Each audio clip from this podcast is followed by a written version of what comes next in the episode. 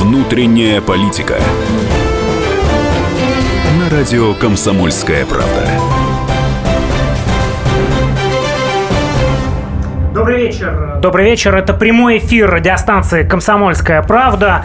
А, программа «Внутренняя политика». Новый проект в прямом эфире. В этой студии Роман Карманов, директор Института актуальной экономики Никита Исаев, я Александр Яковлев. Мы с удовольствием и почтением представляем нашего сегодняшнего гостя. А, депутат Государственной Думы, а, политический сторожил, первый заместитель руководителя фракции «Единая Россия» Андрей Исаев. Андрей Константинович, добрый вечер. Спасибо большое, что пришли сегодня к нам Добрый в гости. вечер. Добрый вечер. А, ну что ж, а, седьмой созыв Государственной Думы начал свою работу. Сегодня любопытное решение, о чем сообщили все ведущие СМИ. Теперь голосовать за другого депутата по его... а, передавать карточки для голосования невозможно. Правильно? Да, это так. Мы вносим соответствующие поправки в регламент Государственной Думы. И я рад, что коллеги из ЛДПР и «Справедливой России» заявили, что поддержат эти поправки. Я думаю, что не все знают э, о том, как это, вы- как это выгля- выглядело раньше. Не все знают, в чем проблема-то, можно ли собственно, по В сути? двух словах, да. Что, как это было? Раньше было как? что нам, было показывали, нам показывали, что э, пленарное заседание э, э, с 50 депутатами из 450, и бегают люди, и, значит, за нажимают. кого-то Дежурные что-то нажимают нажимают, на машут кнопки, да. руками, показывают и так далее. Ну, э, действительно, это так, к сожалению, часто происходило. И во время избирательной кампании, которую мы проходили, многие избиратели говорили нам, что им неловко за своих депутатов, которые не находятся на рабочем месте и не голосуют. Э, Как возникла эта ситуация? Хочу напомнить, что в первых двух созывах Государственной Думы не было такой практики. Депутаты должны были голосовать только лично. Причем, если они забыли карточку, еще спикер обращался к залу, кто сегодня без карточки, их фиксировали, и они голосовали рукой в данном случае. А, Но в третьем созыве ситуация изменилась. Было, как вы помните, там достаточно много фракций, они были немногочисленные, отсутствовали какие-то крупные блоки на первом этапе, да, и фракция, что называется, дорожила каждым голосом. И тогда было принято это решение о том, что в том случае, если депутат заболел, находится в командировке, предположим, поехал в- с делегацией за рубеж, то он может по доверенности передать свой голос фракции, и фракция этим голосом распоряжается. К сожалению, это привело отчасти к злоупотреблениям, к тому, что многие депутаты не появлялись в зале пленарных заседаний в момент голосования в том числе. Мы сейчас эту ошибку исправляем, и будет принято решение, в соответствии с которой депутат может проголосовать только лично. Андрей Константинович, скажите, а не возникнет ли вот как раз э, проблемы с, э, вот с тем перекосом? Ведь есть же какой-то кворум, да, э, сколько должно быть депутатов при, при голосовании или не должно быть, потому что сейчас они же привыкли, что они либо у себя работают в округе, либо, так сказать, по каким-то другим внешним мероприятиям, куда-то ходят на телевидение, на радио и так далее. И тут они скажут, ну вот теперь мы здесь и не можем никуда ходить и так далее. Или наоборот, будут продолжать это делать. Не возникнет ли проблема в ступоре работы Государственной Ну, Думы? по этому вопросу мы тоже договорились. Я думаю, что кворум 226 голосов будут всегда в зале заседаний Государственной Думы. А, Но а, мы изменили в целом порядок работы Государственной Думы. Напомню, что вот последние полтора созыва, это вторая половина пятого и шестой созыв, а, у нас было две недели работы пленарных заседаний, неделя работы комитетов и комиссий и неделя работы в регионах. Сейчас тогда пленарных заседаний было по три в течение недели. Вторник, среда, пятница. Сейчас мы договорились о том, что мы будем проводить пленарные заседания в течение трех недель, но по два заседания. В среду и пятницу. И всегда, всегда последняя неделя э, месяца это будет неделя работы с избирателями. Избиратели будут знать о том, что депутаты обязаны приехать в регионы, встречаться с ними, вести прием, разбираться в проблемах. И это последняя неделя месяца. И что касается депутатов, все-таки э, два пленарных заседания, не три в неделю, это меньшая для в течение недели нагрузка. Остаются понедельник, вторник, четверг для того, чтобы и встретиться с кем надо, и съездить куда надо, провести заседание комитетов, фракций. И мы считаем, что в этом случае в течение двух полных рабочих дней в неделю. Э, депутаты вполне могут отработать в зале, участвуя в обсуждении законов и лично голосуя за каждый закон. Андрей Александрович, они не, вот по-честному, не вызвало ли это напряжение внутри э, фракции Единой России, либо в других? То есть, вот, ну, так по-честному обсуждение было, вот не сказали друг другу, не, ну, слушайте, э, это какие-то кабальные условия, мы же привыкли вот к весьма комфортным и так далее. Ну, Или знаете, все сказали, да, мы Но так есть хотим. люди, которые знаете- не привыкли ни к чему. Там есть новые абсолютно У люди, нас, которых да, можно ну, во-первых, да, начала. совершенно справедливо. Фракция «Единая Россия» обновилась почти на две трети. Более 60% депутатов – это новые, которые не были в шестом созыве Государственной Думы. И, э, и мы еще до начала работы Государственной Думы проводили наш такой семинар выездной двухдневный 1-2 октября, где, э, что называется, договаривались заранее. Мы договорились о том, что в отличие от предыдущих созывов, все депутаты в обязательном порядке будут присутствовать на пленарных заседаниях лично. Мы э, за этим будем следить. Не, э, у- ну, что называется, уважительными причинами может быть болезнь, командировка. Во всех остальных случаях депутаты должны находиться в зале, слышать дискуссии, которые разворачиваются вокруг законов. И, разумеется, в час голосования у нас обычно бы объявляется в 5 часов голосовать за закон. Андрей Александрович, а сколько вы уже законопроектов приняли с начала работы Государственной Думы 5 октября? Вот я хотел бы сказать, что в данном случае седьмой созыв тоже поработал, что называется, без раскачки. Вот обычно я как вы совершенно справедливо заметили, определенный ветеран Государственной Думы, я уже там пятый созыв, и я помню, как происходило раньше. Сначала проходило первое пленарное заседание, на котором избиралось руководство Думы, потом мы расходились, долго велись дискуссии, кто возглавит какой комитет, кто в какой комитет войдет, А, решались вопросы организационного характера, кто где будет сидеть, кабинеты, решались вопросы с аппаратом, набором помощников, и только потом Дума приступала к работе. Вот седьмой созыв, обращаю ваше внимание, второе заседание, которое состоялось буквально через день после первого организационного.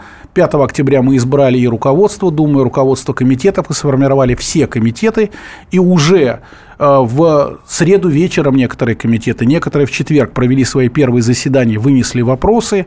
Было вынесено 32 законопроекта 7 числа на рассмотрение. Мы успели просто по времени рассмотреть 26.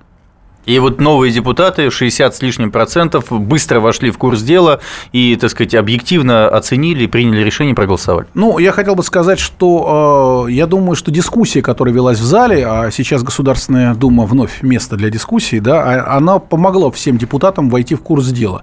Многие законы, конечно же, это законы такие, безусловно, они носят э, либо технический характер, там, вносят поправки, которые жизнь, что называется, продиктовала, но и были принципиальные вопросы, по которым в зале разворачивалась настоящая дискуссия. Э, Ну, все поддержали, безусловно, но хорошо обсудили ратификацию нашего соглашения с Сирией о размещении там нашей э, военно-воздушной базы.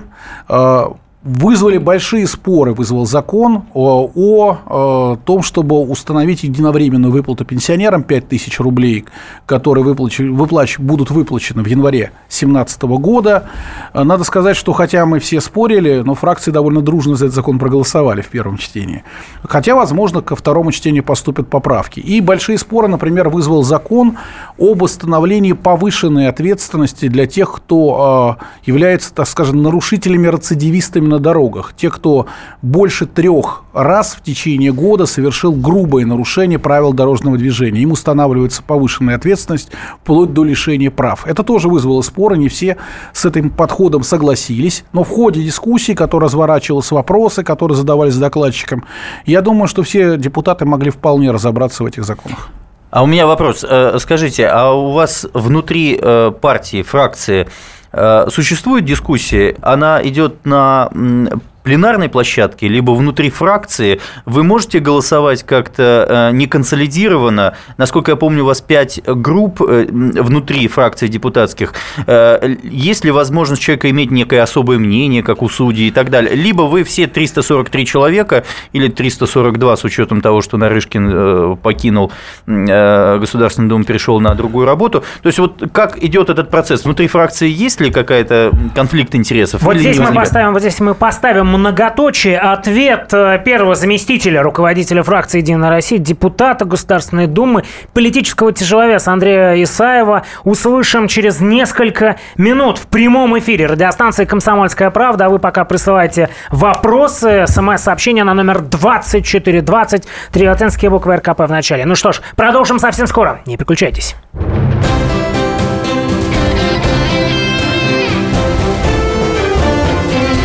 Внутренняя политика.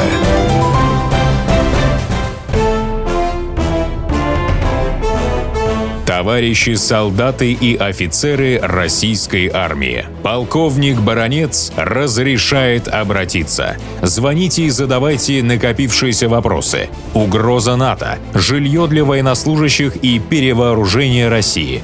Обо всем этом Виктор Баронец знает лучше других. Программу «Военный ревю» слушайте по будням с 5 вечера по московскому времени.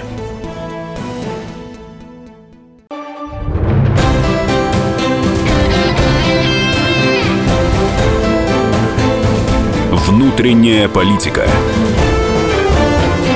На радио «Комсомольская правда». Добрый вечер еще раз. Мы продолжаем. Прямой эфир радиостанции «Комсомольская правда». Программа «Внутренняя политика». Роман Карманов, я Александр Яковлев, директор Института актуальной экономики, ведущий проекта Никита Исаев. И наш сегодняшний гость, депутат Государственной Думы, а, первый заместитель руководителя фракции «Единая Россия» Андрей Исаев. Андрей Константинович, еще раз а, добрый вечер. Спасибо большое, что Добрый пришли вечер сегодня к нам гости. Ну, я хотел бы, знаете, вернуться, вот, может быть, э, поговорить о простых людях, которые не являются политическими гурманами. Вот если куда-нибудь э, под Сыктывкар приехать э, в деревню Кочман и спросить, что вы думаете о депутатах, э, вы услышите много интересного. Не скажу, что нового, потому что вы-то ездите по регионам, и я думаю, что это слышите. Что нужно сделать Госдуме нового, седьмого созыва, чтобы все-таки переломить вот этот образ людей, которые непонятно чем занимаются и при этом получают огромные деньги? Александр, спасибо большое за ваш вопрос. Но я хочу сказать, что первый шаг Государственная Дума нового созыва уже сделала в ходе избирательной кампании. Наша партия, например, как вы знаете, прошла фактически две избирательных кампании, каждый из наших депутатов. Потому Вы что... имеете в виду праймерис? Совершенно точно. Потому что до того, как мы э, начали официальную избирательную кампанию, мы проводили предварительное голосование. Это тоже были встречи, это тоже были разговоры, которые оказались для нас чрезвычайно полезны. Мы считаем, что если наши кандидаты были расставлены в список или поставлены по одно- мандатным округам благодаря народному голосованию, то, по крайней мере, ядро, которое поддерживает, которое уважает этих людей, было сформировано. Потом продолжилась избирательная кампания, и в ней многие говорили, что она идет вяло, блекло, там, да. На самом деле, возможно, э, по наружной рекламе, по э, сообщениям там, в средствах массовой информации, это было действительно не столь ярко. Но я могу сказать, что это была кампания уникальная по количеству встреч с людьми. Вот мы сделали на это упор, и наши оппоненты, чувствуя, что мы движемся в этом направлении, тоже, насколько я понимаю, активно работали с избирателями. Э, были рекордное, было рекордное количество встреч, которые проводили депутаты, общались. Кстати, в этот момент нынешний спикер Государственной Думы Вячеслав Володин сказал, что двор – это политическая площадка, по сути дела, да, пространство политическое, потому что во дворе обсуждаются самые насущные проблемы от Двор глобальных... единица политического Совершенно пространства. точно, Это да. фраза, фраза, ставшая знаменитой. Да, да, потому что во дворе обсуждаются как самые глобальные вопросы, так и самые насущные. Еще кухня, например, Ну, тоже, тоже кухня, в- да, важнее. Но пока депутаты не, не, не ухитрились проникать на каждую кухню. Это, наверное, уже следующий впереди, этап. Да, все Ну, впереди. то есть вы считаете, что... Определенный задел был сделан. А дальше, как мы будем работать? Вот то, что мы начали работать без раскачки, на мой взгляд, это шаг э, для того, чтобы во- во многом восстанавливать авторитет парламента. То, что мы теперь будем посещать все заседания и не будет картинок с бегающими и нажимающими, это то- тоже шаг по восстановлению авторитета парламента. То, что у нас теперь железно, мы будем это контролировать. Все депутаты, вот региональные недели, это невозможность поехать отдохнуть. Это в первую очередь возможность поехать к своим избирателям, с ними встречаться, объяснять, почему приняли те или иные решения, слушать их позицию, слушать их наказы и заниматься этим. А зарплату снизите? Э, Депутатам, Да. я хочу напомнить, что зарплата депутатам была снижена еще в шестом созыве Да? на 10%. А да. вот что за тумбочки у вас за заморозка. 100 тысяч рублей? 160 миллионов на тумбочке. Я вот какую-то новость такую услышал. Я ничего об этом не слышал. Вот я, э, как в предыдущем созыве, въезжал в те кабинеты, которые были оборудованы, Да? и ничего не Со менял. своей тумбочкой. Не делал Со своей никаких ремонтов. Так. А, причем я же сменил два кабинета. Я был председателем комитета и вице-спикером Государственной Думы. Точно так же и в этот раз я въехал в новый кабинет, ничего ремонтировать, менять не Просто сегодня написали, что 160 миллионов на новые тумбочки, каждая из которых почему-то 100 тысяч рублей. Андрей вот людей это Исаева это не касается, в общем, Я таких тумбочек себе не заказывал точно совершенно. Могу я- сказать, да. Но если говорить дальше, еще очень важный момент, как мне кажется, это то, что Государственная Дума должна стать открытой площадкой. Вот в этом отношении, кстати, показательны первые слушания, которые провела Государственная Дума по бюджету федеральному. Вот я напомню, что у нас была процедура нулевого чтения. Но что такое нулевое чтение? Это вот мы садимся узким кругом уполномоченных лиц правительством и ведем, что называется, торг, борьбу за этот бюджет. Многие решения принимались правильные, многие подвижки происходили правильными, но людям это было не видно, они не знали, как это происходит. Это выглядело кулуарно. Вот первые слушания, которые прошли в понедельник, 400 человек участвовало, рекордное количество. Мы пригласили представителей профсоюзов, объединений работодателей, экспертов различных. Не всем удалось выступить, безусловно, но все дали как бы свои предложения и замечания, выступили лидеры всех фракций, они сидели в президиуме, это тоже был первый раз, когда все фракции сидели в президиуме проходивших слушаний, и мы заявили, что вот такой открытый формат будет и впредь. Казалось бы, сложный документ, бюджет принимаем. Да, но в на условиях- 22% бюджет с секретными статьями. Это самая большая, как бы. Ну, закрытые статьи – это статьи, связанные с обороной и Это безопасностью. понятно, да. поэтому, Безопасность. конечно, здесь мы не можем пригласить всех, включая сотрудников Центрального разведывательного управления, попросить их экспертного мнения. То есть вы считаете, Вот, но- что меняется образ Государственной Думы, образ депутатов э, для простых людей? Скажем так, мы намерены этот образ поменять в положительную сторону и будем предлагать все наши Давайте я усилия, чтобы все-таки спрошу, да, Роман э, Карманов. я думаю, это то, что э, интересует э, слушателей, все-таки по поводу странных инициатив, которые прорываются постоянно наружу, шестой созыв этим грешил. Все-таки вот на этих мероприятиях, которые у вас проходили 1-2 числа, кто-нибудь отвел в сторонку Милонова и сказал ему, Милонов, подожди, давай Ну, хотя бы годик притормози с вот- вот инициативами. ваш вопрос- В сюртуках не будем ходить. Вот ваш вопрос скорее с вопросом, который задал Никита, который мы должны были, э, на который я должен был ответить, Да, но потом да, поступ- да. наступила рекламная пауза. Э, Это вопрос о разногласиях внутри фракции. Они, безусловно, есть. И э, даже если мы вспомним шестой созыв, мной уважаемый депутат Евгений Федоров очень часто выступал с инициативами, которые не поддерживались фракцией. Там, да? Но при этом Евгений Федоров высказывал свою точку зрения, он за нее боролся, он выиграл праймерис и встал в список на абсолютно проходное первое место. Э, Его никаким образом за эту позицию не репрессировали, хотя она расходится с позицией большинства. Напомню, что в «Единой России» существуют три платформы – социальная, даже сейчас четыре платформы – социальная, либеральная, государственно-патриотическая и предпринимательская. Конечно, э, между ними есть определенные разногласия. В «Единой России» состоят профсоюзные активисты, я, например, к ним принадлежу, и состоят люди, представляющие крупный бизнес. Есть между ними разногласия? Есть.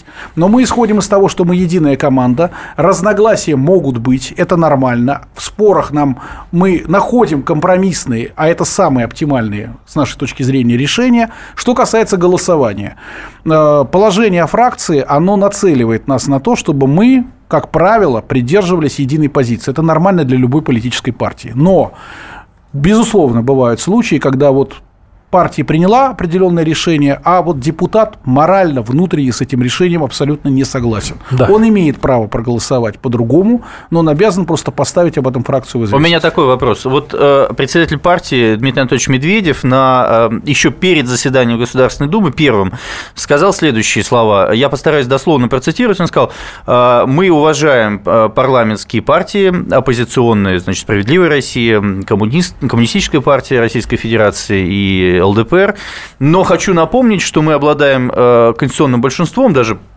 серьезным, абсолютным конституционным большинством, и имеем право голосовать, как э, считаем необходимым, имеем право принимать любые решения, федеральные, федеральные конституционные законы и так далее. Вот э, что это означает? Является ли это то, что парламентские партии иные, кроме «Единой России», фактически не участвуют в законодательном процессе, а, либо все-таки они внутри присутствуют и с ними ведется какая-то дискуссия, диалог? Ну, во-первых, э, Медведев сказал то, что на самом деле существует. Мы, правда, обладаем конституционным большинством. Это означает, что принцип, если мы не договорились о неком компромиссе, а решение все равно надо принимать, то мы голосуем, и у нас соответствующее количество голосов имеется. Я просто хочу напомнить, что, э, допустим, в шестой Думе подавляющем большинстве случаев, ну, кроме там пары раз ЛДПР нас поддержала, оппозиционные фракции не голосовали за бюджет. Значило это, что бюджет не надо принимать. Его все равно надо принимать. Страна должна жить с бюджетом. Это безусловно так. Поэтому в этом случае мы брали на себя ответственность и большинством голосов это решение проводили. Такие случаи, возможно, будут возникать. У нас все-таки определенные разногласия с коммунистами о том, каким образом выводить страну из кризиса, как развивать экономику, безусловно, существуют. Но мы настроены, серьезно настроены на то, чтобы конструктивно работать с оппозиционными партиями. Более того, мы пошли на то, чтобы создать для них все необходимые условия. А вот оппозиционные партии сильно сократились в численности. Это, безусловно, так. Но, тем не менее, их представительство в высшем руководстве Государственной Думы осталось. Э, Иван Мельников, представляющий КПРФ, является первым заместителем председателя Госдумы. Спикеры, э, своих спикеров имеют и ЛДПР, э, и Вице-спикеров. Вице-спикеров, да, я прошу прощения. Имеют и ЛДПР, и Справедливая Россия. Более того, мы заключили пакетное соглашение, по которому половину комитетов, при том, что у нас три четверти угу. депутатских мандатов, да, но половину комитетов возглавили представители оппозиции, 13 комитетов. Причем комитеты такие достаточно серьезные. А это имеет какое-то вот для народа значение? Вот, воз... вот человек из ЛДПР возглавляет комитет, но условно в комитете 25 человек, из них 20 Единая Россия. И что, вот председатель комитета сможет поменять какое-то решение? Давайте иначе. Чем, чем оппозиционные партии могут испортить вам жизнь? Ну, вот Давайте да. вот на этой любопытной э, теме э, остановимся, сделаем небольшой перерыв. Андрей Андрей Исаев, первый заместитель руководителя фракции «Единая Россия» в парламенте, гость нашего эфира сегодня. Напоминаем, у «Единой России» не а конституционное большинство. Продолжим через несколько минут, не переключайтесь.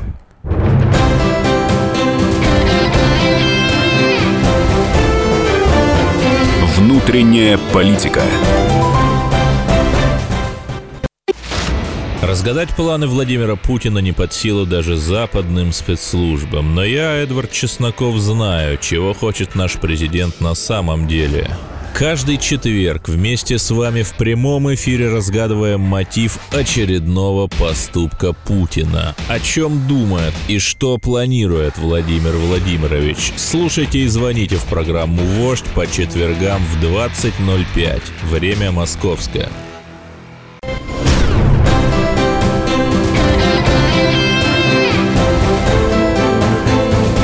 Внутренняя политика. На радио «Комсомольская правда». Мы продолжаем прямой эфир радиостанции «Комсомольская правда». Роман Карманов и Александр Яковлев, Никита Исаев, директор Института актуальной экономики. Сегодня ведущие этого проекта «Внутренняя политика». Ну а гость, наш сегодняшний гость, э, депутат Государственной Думы, первый заместитель руководителя фракции «Единая Россия» Андрей Исаев. Андрей Константинович, еще раз спасибо большое, что пришли сегодня к нам в гости.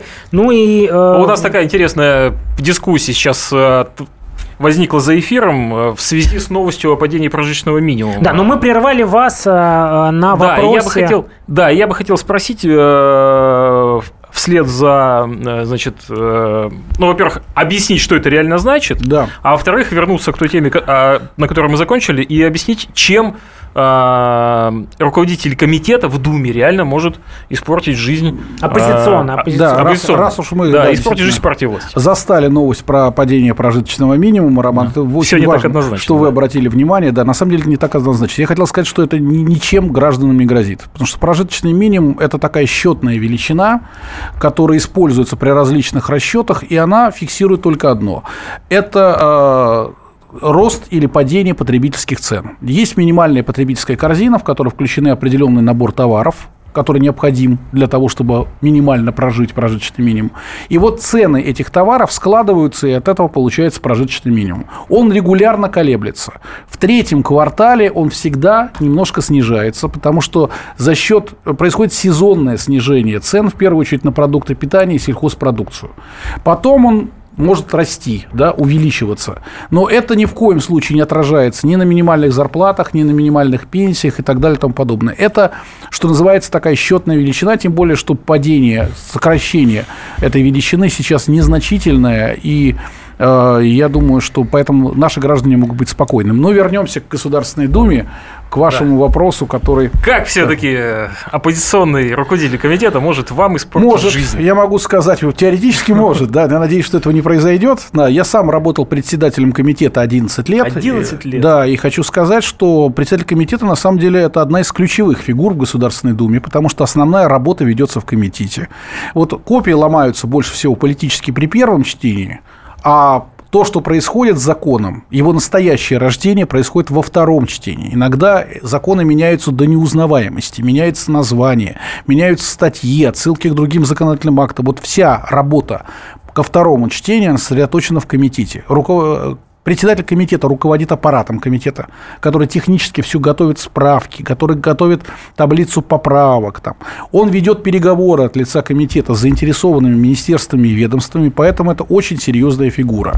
Так, а, где палки-то в колеса может? А, вот я помню замечательно Третью Государственную Думу, которую тогда комитет, вот мой любимый комитет, я в нем и остался, я uh-huh. всю жизнь в этом комитете, комитет по труду и социальной, социальной политике, политики. да.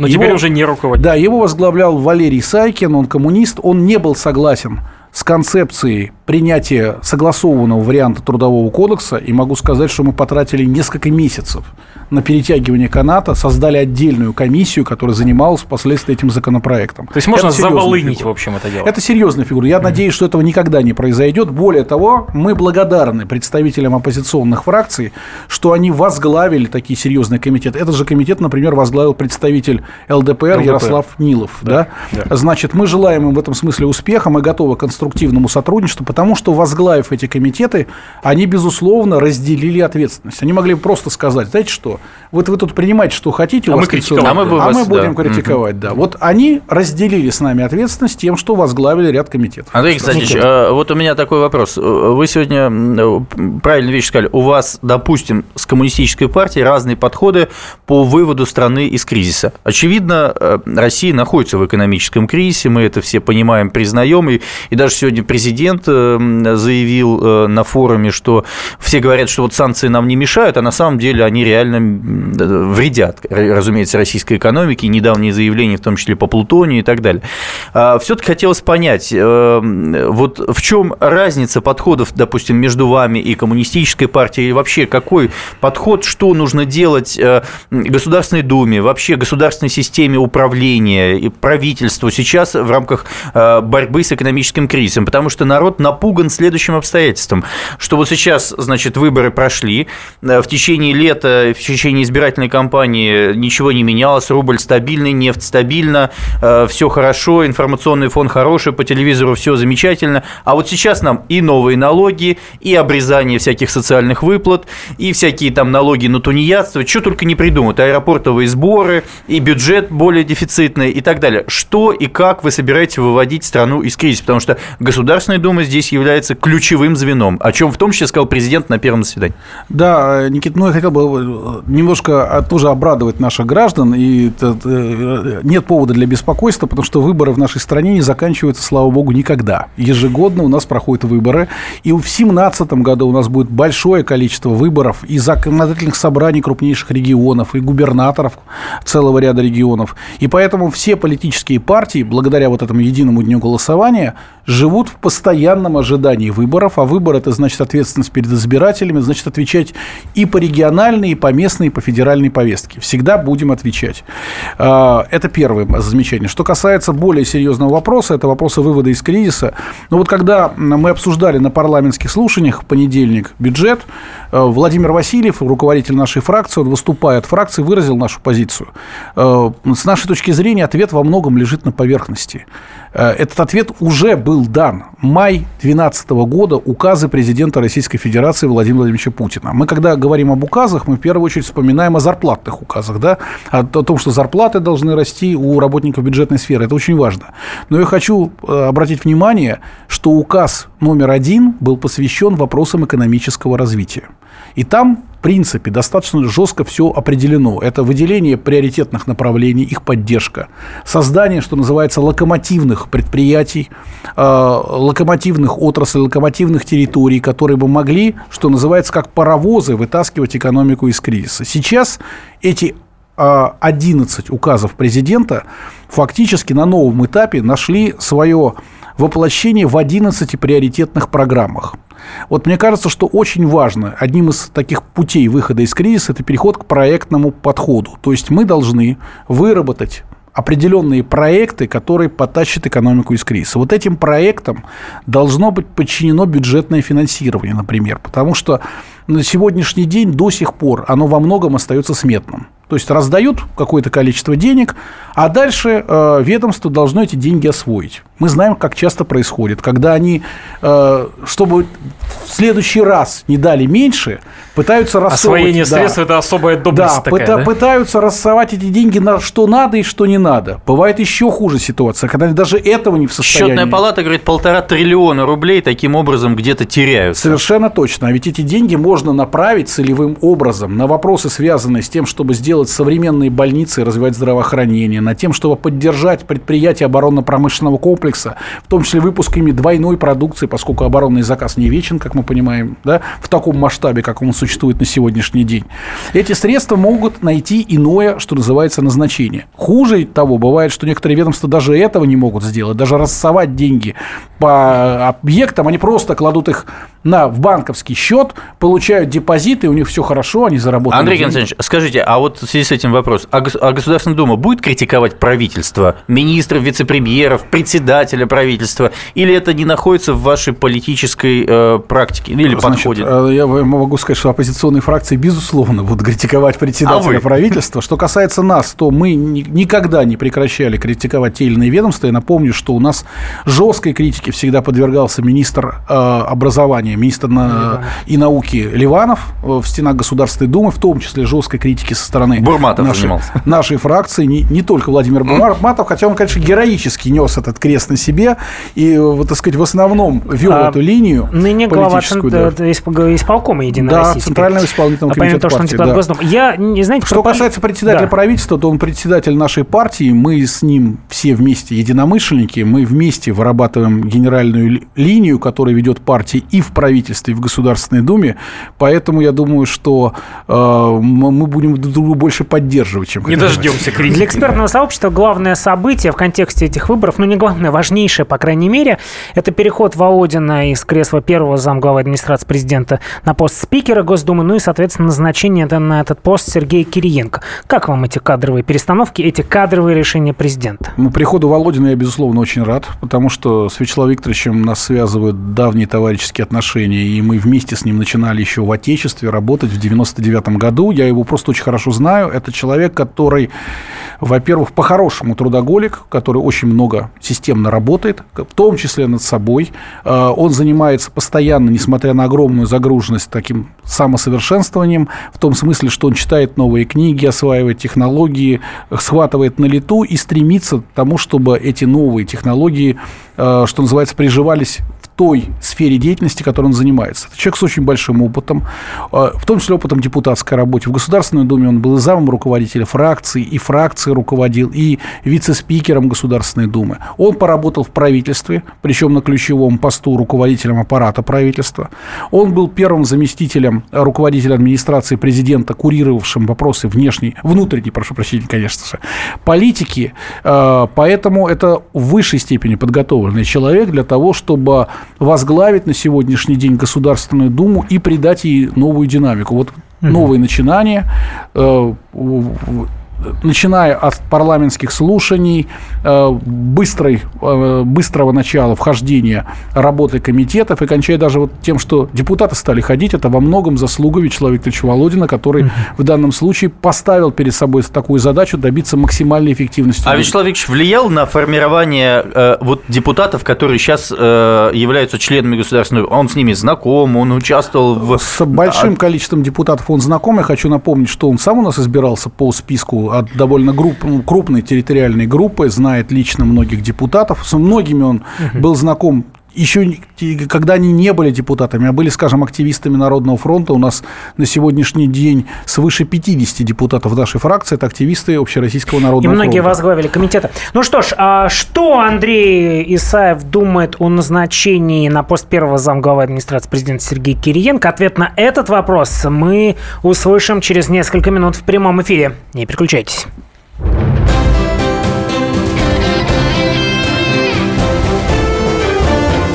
Внутренняя политика. И сошлись они в чистом поле, и начали они биться. Каждый за свою правду. И не было в той битве ни правых, ни виноватых. Звон стали. Крики поверженных. Самый беспощадный проект радио «Комсомольская правда». Радио «Рубка». Столкновение взглядов, убеждений и принципов. У гостей в студии всегда полярные мнения. Слушатели участвуют и голосуют. Нам есть о чем поспорить. Остро, жестко, жестоко. Программу «Радио Рубка» слушайте на радио «Комсомольская правда». Каждую среду в 18.05 по московскому времени.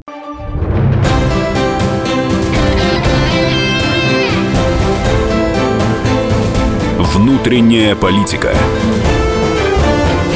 На радио «Комсомольская правда».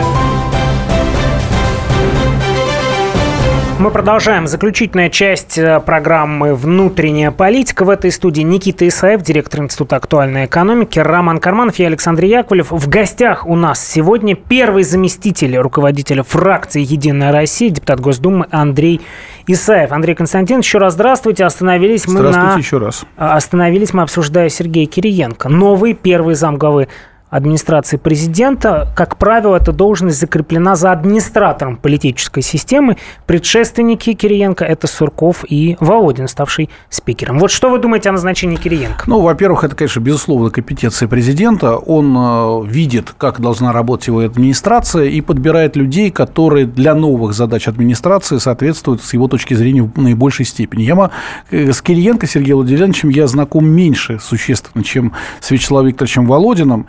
Ну, во-первых, мы можем оценить его объективный опыт, он у него тоже достаточно большой, он и премьер-министром побывал, и руководил, был представителем президента в Приволжском федеральном округе, э, руководил политической партией, э, руководил крупной государственной компанией, в отличие от Роснана, достаточно успешной, Росатом, он возглавлял эту компанию.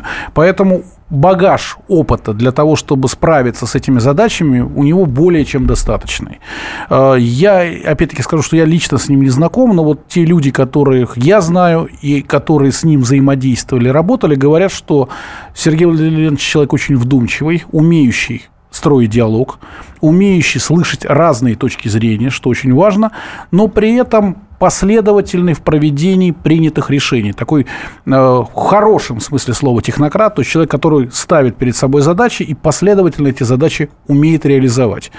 Я думаю, что президент руководствовался, наверное, такими соображениями, когда принимал это решение. Скажите, вот Государственная Дума, э, когда э, Вячеслав Викторович Володин э, занимал эту должность, ну, как бы во многом Кремль вот, занимался неким администрированием Государственной Думы. Насколько нынешняя Государственная Дума вот в связи с этими кадровыми решениями, попыткой повысить статус Государственной Думы, присутствие президента впервые за 13 лет, или вот я не помню. Да-да-да, за 13 да, лет, да. Да, на первом заседании. И действительно попытка вот создать э, э, вот некое, некое то, что в Конституции записано, потому что это, очевидно, крайне принципиальный и важный орган. А, вот как эта работа будет строиться сейчас? Либо Государственная Дума э, наконец-то сможет стать самостоятельным игроком, или вы будете стремиться к этому вот в нынешней политической Ну, президент сказал, что он рассчитывает на то, что э, и статус, и влияние, и значение в политической системе Государственной Думы будут расти. Это правильно, потому что Государственная Дума, а, она развивается как парламент, и она должна становиться полноценным парламентом страны. Э, в данном случае фигура Вячеслава Викторовича Володина этой задаче как нельзя лучше соответствует.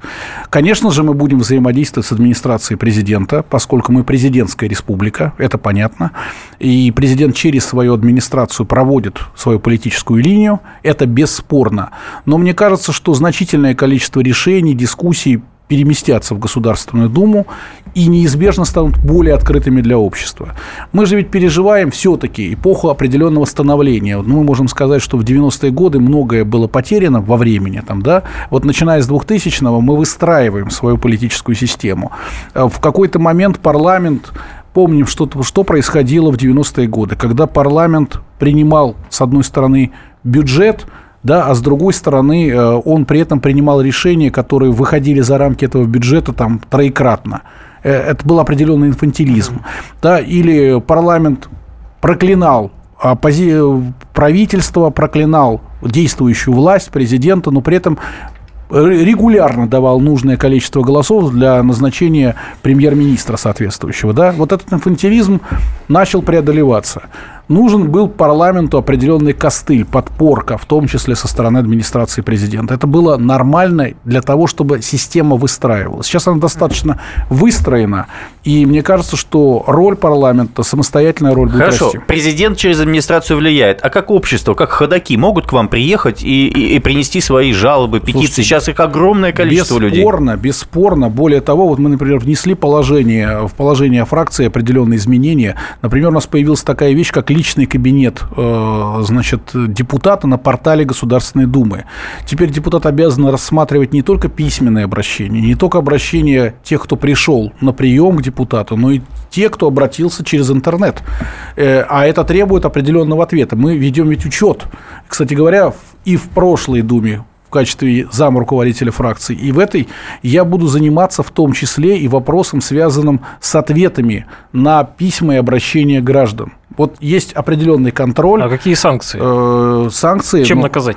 Ну, вы знаете, вообще, в принципе, э, товарищеская критика – это первая санкция, которая существует. И, она, и, и мы, и как классический пар... ай-яй-яй. Да, да, мы, как правило, Роман, на этой стадии останавливаемся. Но вообще хочу напомнить, что шестая Государственная Дума приняла решение о том, что за неисполнение обязанностей депутат Государственной Думы может быть лишен мандата.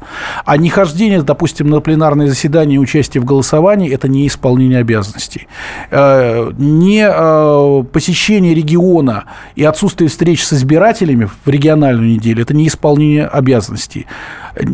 Не ответы на обращение избирателя – это тоже не исполнение обязанностей. Теперь, в отличие от предыдущих созывов, депутат может поплатиться мандатом. Не избирателя, а людей. Все-таки избирателей пришло относительно немного, ну, меньше, ну, чем скажем обычно. Скажем так, все граждан, которые обратились, mm-hmm. безусловно, ну, все они являются потенциальными А, кстати, вот то, да? что явка была э, существенно ниже, э, это является проблемой? Вы собираетесь с этим работать? Вы говорили о том, что выборы каждый год и так далее. Ведь это же э, градус настроения общества, это очень важно. Ну, э, скажем так, есть объективное снижение, потому что если мы посмотрим на количество людей, которые являются на выборы в устоявшихся политических системах, да, оно примерно такой же, да. Иногда бывает даже и Но ниже. мы не устоявшаяся политическая да, система. Да, но по мере того, как мы будем становиться устоявшейся политической системой, неизбежно часть общества будет терять интерес к политике, и это понятно, потому что сейчас именно за счет того, что много проблем, и мы не устоявшаяся система, интерес к политике чрезвычайно высок. Вот. Но при этом задача всех политических партий привести своего избирателя. Да, вот когда нас часто упрекали в том, что, извините, избиратели яблоко не пришли. Вот, вот как вы плохо провели избирательную кампанию, что не пришли избиратели Вы Яблока. Единая Россия. Вы Единая Россия, да, дорогие друзья. Мы, наша задача, привести своего избирателя на избирательные участки. А задача Яблока, задача других политических сил привести на избирательные участки своего избирателя это, это нормальное, естественное разделение. Задача государства, как государства, создать все условия, чтобы граждане знали, что выборы есть, где они могут проголосовать, знали свои права, чтобы выборы прошли открыто и честно, были наблюдатели и так далее и тому подобное. Приводить избирателей – это задача политических партий. Над приводом своего избирателя Единая Россия работала и будет работать еще интенсивнее. Так что пускай конкуренты Я бы хотел вернуться, вернуться к общественным слушателям, э, слушаниям, которые состоялись в минувший понедельник. Впервые мне непонятно вот что. Э, мы провели довольно дорогие выборы в Госдуму. Я имею в виду страна, это все деньги. Значит, выбрали 450 депутатов. Значит, среди них есть э, представители, значит, от народа, от профсоюзов, от, э, значит, э, актеров Много и, и так далее. От всех, от всех, много в этой от всех слоев общества Да. есть представители. Вот скажите, вот есть 450 народных избранников. Зачем еще расширять круг для того, чтобы проводить общественные слушания? Мы, собственно, их для этого, в общем, вроде и выбрали, чтобы они Потому что народные слушали, принимали избранники решения. должны принимать решения, руководствуясь не собственными исключительно соображениями, а принимать в интересах своих избирателей. Эти интересы должны быть выражены. Для того, чтобы они были выражены, есть несколько вариантов. Это просто прямые встречи, но есть большие группы. Скажем, вот упомянутые вами профсоюзы, они представляют интересы большого группы наемных работников. Их надо послушать при принятии решения. Есть интересы, наоборот, бизнесменов, работодателей. Их тоже надо послушать при принятии их решений. Если решения касаются, предположим, инвалидов, есть общественные организации, которые представляют их интересы. Их тоже надо услышать. В конце концов, есть общественники, которые работают тоже определенными представителями общества, но не на профессиональной основе, это общественные палаты. Они тоже аккумулируют точку зрения. Вот чем больше точек зрения мы услышим, чем больше людей мы вовлечем в реальный процесс законотворчества, тем лучше. Представительная демократия должна опираться на демократию участия, на то, что граждане понимали, что вопросы, которые затрагивают их интересы, их жизнь, будут решаться с их участием. По крайней мере, у них есть такая возможность поучаствовать в решении этих вопросов. Ну что ж, спасибо большое за этот разговор. У нас остается 40 секунд. Я в завершении, если можно, очень кратко. Андрей Константинович, для вас это уже пятая Государственная Дума. Вы с третьего созыва в парламенте. Чем она уникальна? Чем она отличается от всех предыдущих? если Остался- очень кратко. Осталось совсем немного времени, но хочу напомнить, что это Государственная Дума, в которой избраны одномандатники, которые гораздо больше привязаны к территории. Это Государственная Дума, в которой, на мой взгляд, выбран здоровый баланс. Пришло много новых людей с новыми идеями, и в то же время сохранено профессиональное ядро, которое поможет им адаптироваться и поможет начать работать. Поэтому мне кажется, что э, есть определенные шансы для успеха Седьмой Думы. Спасибо большое, Андрей Исаев, первый заместитель руководителя фракции «Единая Россия», Никита Исаев, э, Роман Карманов и я, Александр Яковлев. До свидания. Это была программа «Внутренняя политика». Встретимся в это же самое время ровно через неделю. Спасибо большое за этот разговор. До свидания. Спасибо. До свидания.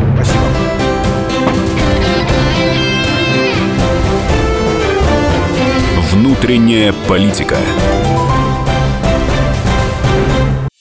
Каждую субботу с 16 до 17 часов на радиостанции «Комсомольская правда» я, Леонид Альшанский, почетный адвокат России, веду передачу «Народный адвокат» и отвечаю на ваши вопросы по проблемам административного права, ГАИ, таможенник, пограничник, гражданского права, дачной амнистии, земельных отношений, обманы страховых компаний. Обо всем этом вы услышите в наших передачах каждую субботу с 16 до 17 часов.